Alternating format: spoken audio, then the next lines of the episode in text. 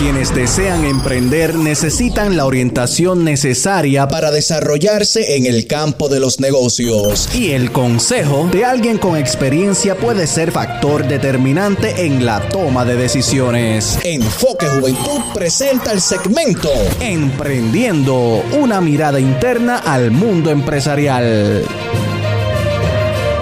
Saludos amigos y bienvenidos al segmento Emprendiendo, una mirada interna al mundo empresarial a través de Enfoque Juventud. Aquí le brindamos herramientas y consejos útiles a todas esas personas que quieren desarrollar su idea de negocio o que ya han emprendido un negocio y desean alcanzar el éxito empresarial. Y en el día de hoy tenemos de vuelta con nosotros a Juan Irizarri de OPDH, una organización sin fines de lucro que se dedica a brindar talleres y capacitación a líderes y empresarios en Puerto Rico. Juan es un excelente recurso que ha compartido sus conocimientos con nosotros aquí en el segmento y por eso no lo voy a presentar mucho porque ya usted sabe quién es. Saludos Juan y bienvenido, qué bueno tenerte nuevamente con nosotros. Saludos Edwin, qué bueno poder estar aquí junto a ti en este día nuevamente y saludos a ti que nos estás escuchando. Estamos sumamente contentos de, de, poder aportar a tu crecimiento como empresario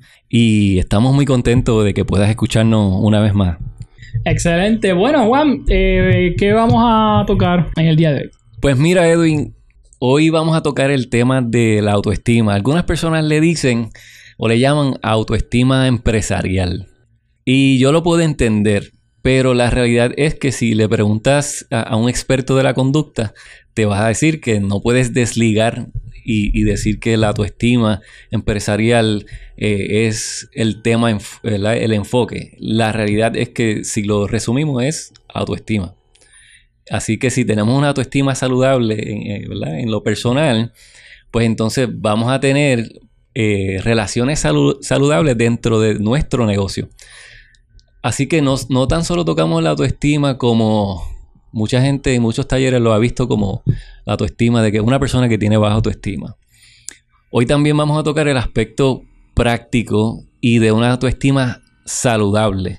No vamos a entrar mucho en lo que es quizá los aspectos psicológicos porque ya las personas pueden entrar a Google y conseguir muchísima información o quizás este, han estado en muchos talleres. Eh, yo no sé, ¿verdad? Tú que estás escuchando, cuántos talleres has tomado eh, de, de lo que tiene que ver con emociones y, todo eso, pero quizá hay personas que no han tomado ninguno, quizá hay unos que me dicen, pues mira, sí, tomé mucho, quizá en la escuela, quizá lo recibiste con AMSCA, que son, que son excelentes, pero la realidad es que como vamos a tocar el aspecto práctico, ¿qué, qué tú has hecho con esa información? ¿Qué, puede, ¿Qué puedes decir sobre cómo está tu autoestima hoy día? Y más adelante vamos a tocar, ¿verdad? Un poquito más sobre eso, pero la pregunta que, yo te hago a ti, que, nos estás escuchando hoy es, ¿por qué estás aquí escuchando? ¿Verdad? Y, la realidad es que Edwin y yo estamos aquí por ti. Estamos aquí porque tú eres el recurso más valioso para nosotros y queremos ayudarte y aportar a tu vida. Así que hoy, aunque estamos tocando el tema de autoestima, no puedo desligarlo de lo que es la vida, de lo que es celebrar la vida. Así que, que, te hago la próxima pregunta. ¿Cuánto vales tú? Tú que me estás escuchando, ¿cuánto vales tú? Porque la realidad es que tú, tú eres el recurso más importante de tu, de tu, empresa, tú eres el recurso más importante de, de tu familia, el recurso más importante, ¿verdad? Tus empleados son el recurso más importante de tu empresa, no es el dinero. Y cuando podemos tener esa base, lo demás va a llegar, el dinero va a llegar y, claro que, necesitamos tener un, ganancias. Y, ese aspecto lo, necesitamos esos contables o nosotros saber un poquito de eso para, hacer esas matemáticas y realmente eh, tener evidencia de que, de que, estamos teniendo una ganancia y que, ¿verdad? que no es pérdida en el negocio. Pero hablando de eso, pues porque yo recuerdo que en mi caso, aunque estoy felizmente casado, voy a cumplir 10 años próximamente. No obstante, este, con respecto a este tema de, la autoestima, antes de yo unirme a ella, pues pasé otro momento, ¿verdad? Había hasta, me separé de una relación que tuve anteriormente. Y a raíz de esa situación, uno puede pensar, pero ¿qué tiene que ver las relaciones personales de Juan con los negocios? Bueno, vamos a hacer un paréntesis ahí. podemos eh, evidenciarlo con nada más y nada menos que Will Smith, que tuvo el suceso recientemente, Johnny Depp.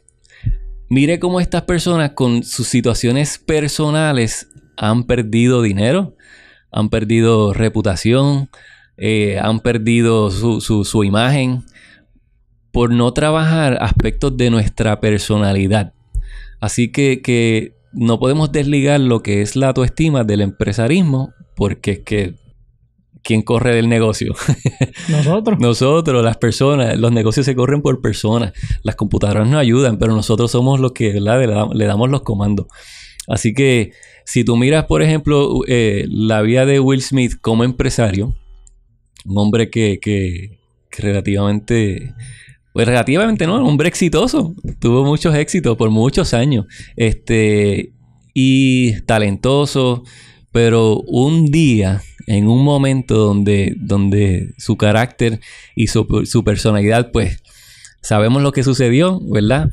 En ese momento, por eso también quiero tocar el aspecto de la autoestima, no tan solo de, de yo darle valor a quien yo soy, sino de, que en ese momento Will Smith tenía que pensar, ok, yo, le, yo me valoro a mí mismo, valoro a mi esposa, que se sintió ofendido por el comentario que hicieron, ¿verdad? De la enfermedad que ella tenía. Pero también yo creo que la clave aquí es, y, es, donde Will Smith, ¿verdad? Este luego admite, es que él no tuvo en ese momento el valor por Chris Rock. Él dijo, mira, yo soy valioso, mi esposa es valiosa, pero como él dijo eso, pues ya él deja de ser valioso. Y, ese fue uno de, los errores que cometió, ¿verdad? En su proceso de, cómo manejar esa emoción. Eh, y tomó la decisión de, ya usted sabe, de utilizar la violencia en ese momento. Pero por eso queremos tocar lo que es la autoestima saludable. Cuando tenemos una autoestima saludable, pero también cuando valoramos la vida de, de las personas que están frente a nosotros. Porque cuando yo valoro a la persona que está frente a mí, igual que me valora a mí mismo, en ese momento que una persona me falla, como el caso de Will Smith, él podía pensar, wow, yo también le he fallado a, otras personas en otro momento, yo también como comediante quizás hice una broma que ofendía a otra persona. ¿Qué tal si todas las personas de quien yo hice broma se hubiesen parado y me hubiesen dado, ¿verdad? Una, este, como decimos en Puerto Rico, una bofeta. Así que, que tenemos que recordarnos y poner en lugar de, esa persona que, nosotros también fallamos. Y por eso tenemos que darle el valor correcto a, las demás personas. No sé si quizás ahí estaríamos entrando en, otros temas, pero posiblemente Will Smith se, se, arrepintió después de lo que hizo, pero si quizás en ese momento, no sé, hubiera quizás pensado o analizado un poquito más lo que iba a hacer, quizás no hubiera reaccionado eh, así de pronto como, como lo hizo. No lo llevaría quizá a tomar una, una mala decisión, una mala acción frente a toda la, la, la, audiencia, todo el público que estaba allí, más los televidentes que estaban viendo. Claro, claro. Y, y, y el enfoque que estamos aquí no es que estamos hablando de Will estamos hablando de empresarismo y está hablando de autoestima, pero cogemos ese ejemplo que fue internacional para darnos cuenta de cómo, cómo eso puede afectar nuestra finanza como empresario, Ustedes saben que le cerraron las puertas a, Will Smith, muchas mucha empresas, porque pues no quieren que vean esa imagen de ser asociado con una persona como, como él. Así que por eso es importante trabajar nuestra autoestima y trabajar el valor que le damos a, las demás personas, porque en algún momento esa consecuencia la vamos a tener. Y si comenzamos a trabajar con nuestra autoestima desde ya y con, el valor que le damos a las demás personas, eh, imagínense ese día, vamos a mirar otro escenario, si Will Smith hubiese tragado hondo, lo hubiese... Eh, eh, eh, más adelante vamos a tocar el tema de la asertividad en los próximos podcasts, pero si él hubiese sido asertivo y luego vamos a entender un poquito más sobre, sobre eso, en ese momento él tenía el espacio para expresarse, él tenía, pero hacerlo con respeto. Él tenía el espacio para decir cómo se sentía. Él tenía el espacio para hablar con Chris Rock y dejarle saber. Lo importante aquí es ¿verdad? Que, respetemos a los demás al igual que nos respetamos a nosotros. Cuando valoramos nuestra vida correctamente, de una manera saludable, también valoramos todas las personas que, están en el mundo. Juan, quería comentarte, no sé si, si esto lo vas a tocar más adelante. Si lo vas a tocar más adelante, pues lo dejamos ahí en pausa y lo, y lo profundizamos más luego. Pero quizás conectando la autoestima con, con, el mundo empresarial, yo creo que la autoestima va a influir mucho en las buenas o malas decisiones que podamos tomar nosotros con respecto a nuestro negocio. Todo el tiempo. Todo el tiempo. Y sí, lo vamos a estar tocando en este proceso muchísimas veces. Así que es excelente esa pregunta porque el valor que yo me doy a mí mismo, eh, todos los días lo reflejo. Y el valor que le doy a las demás personas, todos los días lo reflejo. Y, en mi caso, yo recuerdo que, que, como les decía, pues aunque estaba felizmente casado, esa experiencia de haber tenido un fracaso anteriormente me llevó a cometer un error en, en cómo yo me relacionaba con, con, las personas. ¿Y cuál fue el error que cometí? Que, que, bueno, voy a decir primero lo que hice bien y después decir lo que hice mal. Este, y van a saber por qué. Porque lo que hice bien fue que dije, ah, pues mira, tengo que en esta, ¿verdad? Tengo una oportunidad ahora con mi esposa. Eh, estoy feliz con ella, la amo. Pero entonces yo voy a establecer prioridades. Mi enfoque va a ser ella. Y eso fue bueno, eso fue lo que hice bien. Yo, o sea, no, no permitía que nada ocupara el espacio que, era para nosotros como pareja.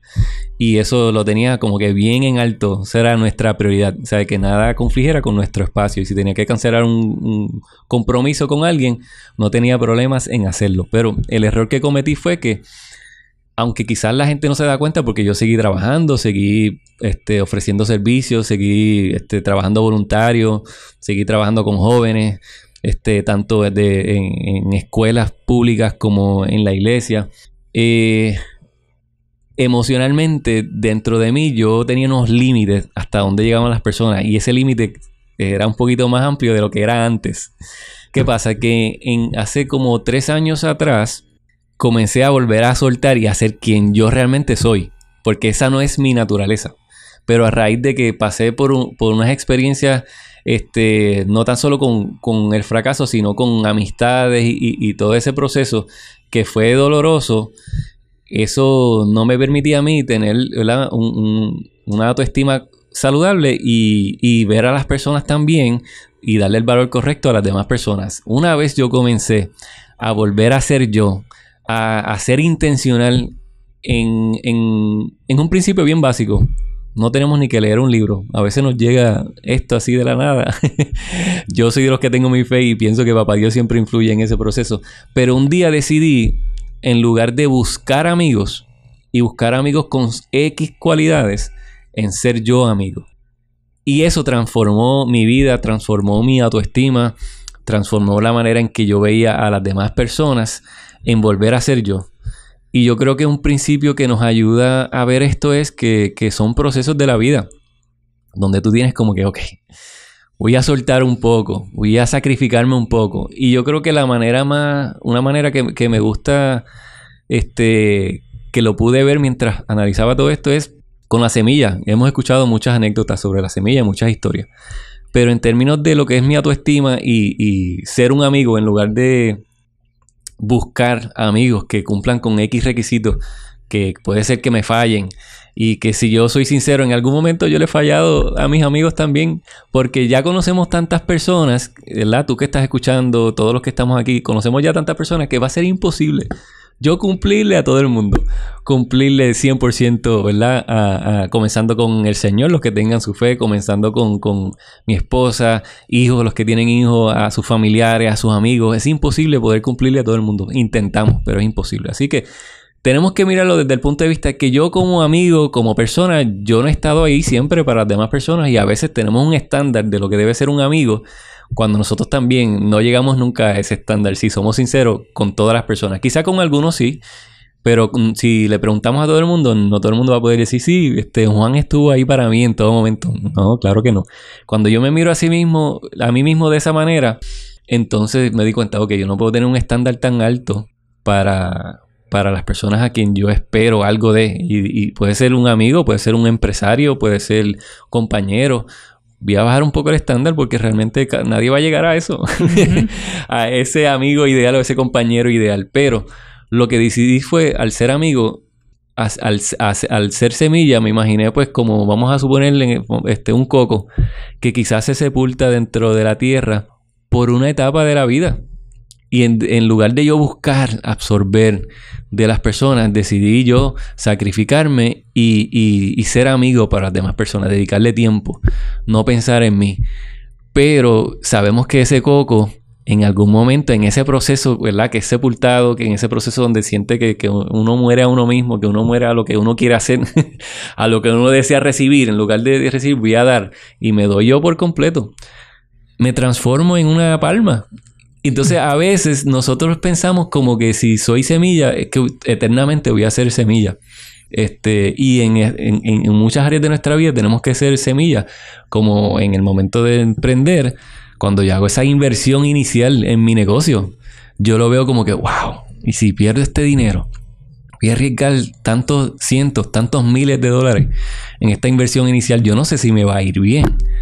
Pero luego tú ves que ves el fruto más adelante. Ah, claro, eso conlleva muchos procesos de los cuales hemos hablado aquí eh, y conlleva ser intencional todos los días y hacer algo, ¿verdad? Trabajar en mi negocio todos los días. Pero, pero esa inversión que uno hace, luego, más adelante, si uno es persistente y logra hacer el trabajo bien y logra ver la necesidad de los clientes, logra satisfacer esa necesidad de los clientes, luego entonces vemos como nuestra empresa crece y nos convertimos en, una palma y luego entonces, ah, pues vamos a hacerlo de nuevo y tenemos otra palma y, por eso es, así tú ves mucho mucho Wendy, mucho Walmart, mucho, ¿verdad? Todas estas cadenas que son ya franquicias porque les fue bien en una ocasión y luego entonces pues lo siguen haciendo porque ya consiguieron un método que, que les funciona y estandarizan, ¿verdad? Eso, esos métodos y entonces pues le sacan beneficio. Y en ese, en ese mismo tema, algo que cambió mi vida es que en ese proceso de, comenzar a, establecer una mejor una autoestima más saludable y una imagen sobre mí correcta es la manera en que yo comencé a pensar de mí mismo. Tuve que cambiar muchas cosas. Yo te diría que algo que también transformó mi vida fue, en mi caso, como les he mencionado, mi, mi fe, mis conversaciones con Dios. En este caso, pues si, si, si, ¿verdad? si no eres una persona de fe, pues tu tus conversaciones contigo mismo. Y los psicólogos dicen que es saludable. Inclusive algunos dicen que es saludable cuando las personas mencionan que hablan solas. Nosotros, mira, está loco. Y los psicólogos dicen que ese proceso es saludable. Bueno, siempre y cuando los pensamientos sean correctos. Eh, pero sí, ese proceso es saludable porque si tú lo miras, es, es la manera de tú expresar lo que está en tu mente. Eso es todo. Lo que está en tu mente, tus pensamientos lo estás verbalizando. Y en ese proceso, pues algo que, que, cambió mi vida fue escuchar a mi esposa. Y en, aunque hoy estoy como, ¿verdad? Representando a, OPDH como, ¿verdad? Como, como coordinador de, servicios y ayudar a las personas. También en, el aspecto personal, yo entré como, como estudiante a OPDH y lo había mencionado anteriormente. Y mi negocio tiene que ver con ofrecer eh, talleres de liderazgo, coaching eh, este, a, las personas y, también pues hablar sobre, sobre, sobre los temas. Y en ese proceso, antes de yo hacer eso, la persona que, me empuja a hacerlo es mi esposa. Y yo le dije, oye, tengo este, un dinero reservado, quiero que sea para nuestro negocio. Y ella me dice, pues yo te veo a ti haciendo esto. Y me lo había repetido tantas veces pues eh, yo te veo a ti hablando, ¿verdad? Sobre liderazgo y todos esos temas que tienen que ver con, business y, empresarismo y todo eso. Y tomé estas capacitaciones y yo te diría que esos primeros tres meses, emocionalmente yo recuperé la, la inversión. Y fueron miles de dólares que invertí en todas esas capacitaciones. Y yo le dije a mi esposa, si yo no recupero nada en el aspecto económico, yo sentí que yo, eh, y en este aspecto me pongo un poco emocional, este, yo dije, mira, ya yo recuperé la, inversión porque lo que, lo, que ha, lo que ha cambiado dentro de mí ha sido tan impactante y tan beneficioso que, que honestamente los pagaría nuevamente sin ningún problema. Este, porque es un proceso interno y yo comencé a aplicar estos principios de, de lo que es empresarismo, de lo que es liderazgo dentro de mi casa. ¿Por qué? Porque en el momento que lo hice, precisamente cae en una pandemia. Así que dije, mira, no tengo mucho espacio ahora para poner esto en práctica a muchas personas, porque si hay un momento en que todo se cerró, fue ese momento. Este, pero sí decidí, como decidí ser amigo, decidí comenzar a ser intencional en por las mañanas preguntarme, oye, ¿quién necesita que yo lo llame hoy, ya que estamos en este proceso de pandemia? Así que yo pensaba, intencionalmente me levantaba por la mañana pensando en quién yo podía ayudar. Y comencé a ayudar a llamar familiares, comencé a llamar amigos, este, y luego por la tarde, hacerme la pregunta, que esto lo aprendí también de John C. Maxwell, eh, ¿a quién ayudé? Porque ahí hacemos el assessment. ¿A quién ayudé hoy? Por la mañana me pregunto a quién voy a ayudar, establezco el plan y por la tarde a quién ayudé para asegurarme de que lo hice. Y todos los días hacerlo. Eso es un proceso que te digo que en mi autoestima me ayudó increíblemente. ¿Por qué? Tiene base científica eh, en el aspecto de la conducta humana, porque muchos psicólogos te dicen que si tú te sientes eh, emocionalmente comprometido, o quizás no, no podemos diagnosticar, ¿verdad? Que es una depresión, pero algunas personas dicen, me siento en depresión, me siento deprimido. Eh, para, que, para que eso suceda, pues los psicólogos tienen unos criterios para evaluar si realmente está la persona en depresión, pero si uno tiene ese sentimiento, ¿qué te recomiendan? Mira, ve y haz algo por otra persona. Y eso como que dice, pero si yo sé que necesito ayuda, ¿cómo tú como psicólogo me dices, ve y ayuda a otra persona? Así que eh, en este proceso, mucho antes de, de, que yo tuve mi relación con mi, con mi esposa actualmente, eh, antes de yo conocerla, yo recuerdo que pues como les mencioné, pues había pasado un momento difícil de, de, una separación y fue pérdida no tan solo de, de, una relación, sino pérdida de muchas relaciones, pérdida de, amigos, pérdida de, trabajo y un montón de otras cosas más. Y en ese momento, pues en mi caso, pues yo, pues, como les dije, como soy una persona de fe y se me va a ser imposible desligarme de eso, pues yo tuve unos encuentros con, con Papá Dios que, que transformaron mi vida. Y, y, no estuviese aquí si no fuese por, por esos momentos donde tuve, ¿verdad? Con, con, ¿verdad? Con, con, Papito Dios. Pero en ese proceso, yo recuerdo que yo entonces trabajaba con jóvenes y parte de desarrollar liderazgo en ellos era llevarlos a un lugar donde habían niños que habían perdido eh, la oportunidad de, continuar viviendo con sus papás, con sus padres el, Estado determina que, sus padres no están en condiciones para, poder tener ese hijo en su casa y criarlo por su estado emocional. Así que los remueven del hogar y ¿verdad? estamos en lo que llaman un orfanato. ¿Qué pasa? Que cuando estamos ahí en ese día, estamos llevando jóvenes que están atravesando quizás situaciones similares a ellos o que quizás están en riesgo de que si, si algún trabajador social sabe de la condición que está en su casa, muy probable que lo refiere y muy probable que lo remueva de su casa porque sabemos que, ¿verdad? Pues lamentablemente vivimos una sociedad donde si, si somos evaluados profesionalmente cada, padre, ¿verdad? Este, por lo menos vamos a, enfocarnos en Puerto Rico, pues sabemos que hay muchas áreas que podemos mejorar y también tenemos excelentísimos padres, este, o sea, tenemos de todo, pero en ese momento estos jóvenes que están atravesando situaciones bien adversas en su hogar, van a servir como líderes a otros niños muy pequeños. Teníamos, yo vi niños ahí como de dos años en adelante, dos, tres, cuatro años. ¿Qué sucede? Que en ese proceso yo también estaba pasando mi proceso, ¿verdad? De, de, muchas pérdidas que había tenido y, y hablando sobre el tema de, de, hacer algo por otra persona, yo estaba ahí doblemente haciendo algo por otra persona. Estaba ayudando a los jóvenes a desarrollar liderazgo y pensar en otros, ellos mismos atravesando por muchas situaciones emocionales pero simultáneamente ellos estaban cuidando de otros niños más pequeños que estaban sin, sin, ¿verdad? Yo diría sin nada en el aspecto de que no tener a tu padre o tu madre, pues algo de, de, de, trauma para, para las personas. ¿Qué pasa? ¿Cuál es la parte importante de esto? Que yo recuerdo que cuando yo llego allí, nosotros no, no, parte de los criterios es que nosotros no podemos tener mucho contacto físico con los nenes porque no sabemos qué sucedió en el hogar y, obviamente pues el Estado los cuida a ellos. Y como no nos conoce, pues hay una regla. Este, pero ¿qué sucede? Que ya yo le había comentado a los chicos y de momento viene esta niña que tiene apenas como dos años y ella viene con su frisa y su bobo y todo. No me conoce, nunca me ha visto en su vida acaba de acercarse ahora mismo frente a mí por primera vez y lo que hace es que extiende sus brazos hacia mí. y yo cada vez que lo recuerdo me conmuevo porque esta niña que tiene la necesidad de un padre, que tiene la necesidad que tú no sabes cuándo va, a volver a ver a su padre.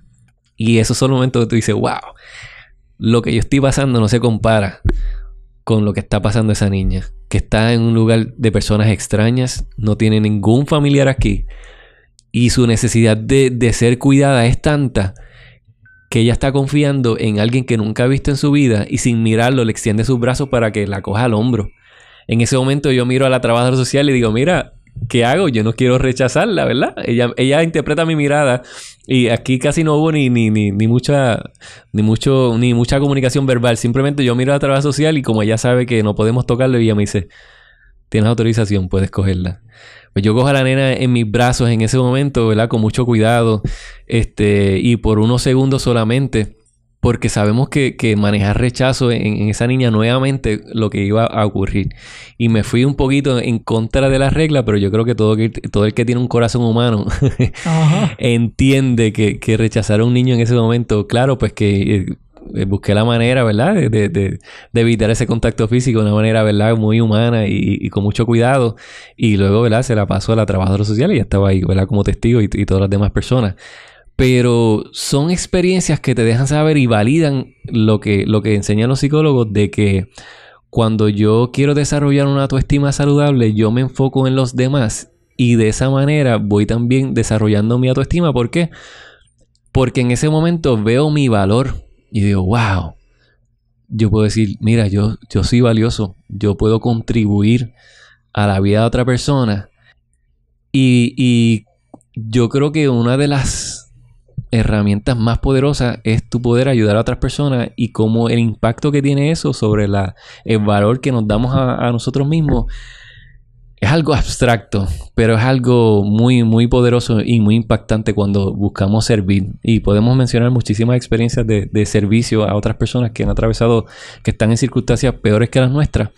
Y por eso tú ves que muchos de estos empresarios, pues, deciden, aparte de lo que están invirtiendo, deciden también sacar y separar unas finanzas para ayudar, ya sea organizaciones de, niños con cáncer, niños con, X este, enfermedad, este, personas en X necesidad, personas sin hogar, ¿verdad? Este, y deciden ayudar porque eh, lo que tú recibes es algo que bien difícil de explicar este, del, punto de vista psicológico, lo puedes utilizar todos los términos, pero lo que tú sientes por dentro y la satisfacción que tienes y el valor que te da a, a uno mismo es increíble, increíble. Excelente. Bueno, este tema se puede seguir profundizando, así que la próxima semana vamos a continuar hablando sobre la autoestima saludable con Juan Irizarri, que yo sé que hay muchas cosas más que abundar en este tema. Juan, gracias por estar con nosotros. Nos vemos la próxima semana. Sí, sí, agradecido Edwin. Para mí es un placer estar aquí, lo disfruto muchísimo. Me acuesto pensando en liderazgo, empresarismo, ayudar a la gente, me levanto de igual manera. No es un trabajo para mí, lo disfruto y te invito a que de igual manera que inviertas en tu sueño, lo que te apasiona, hazlo ya. Hasta aquí el segmento Emprendiendo, una mirada interna al mundo empresarial a través de Enfoque Juventud.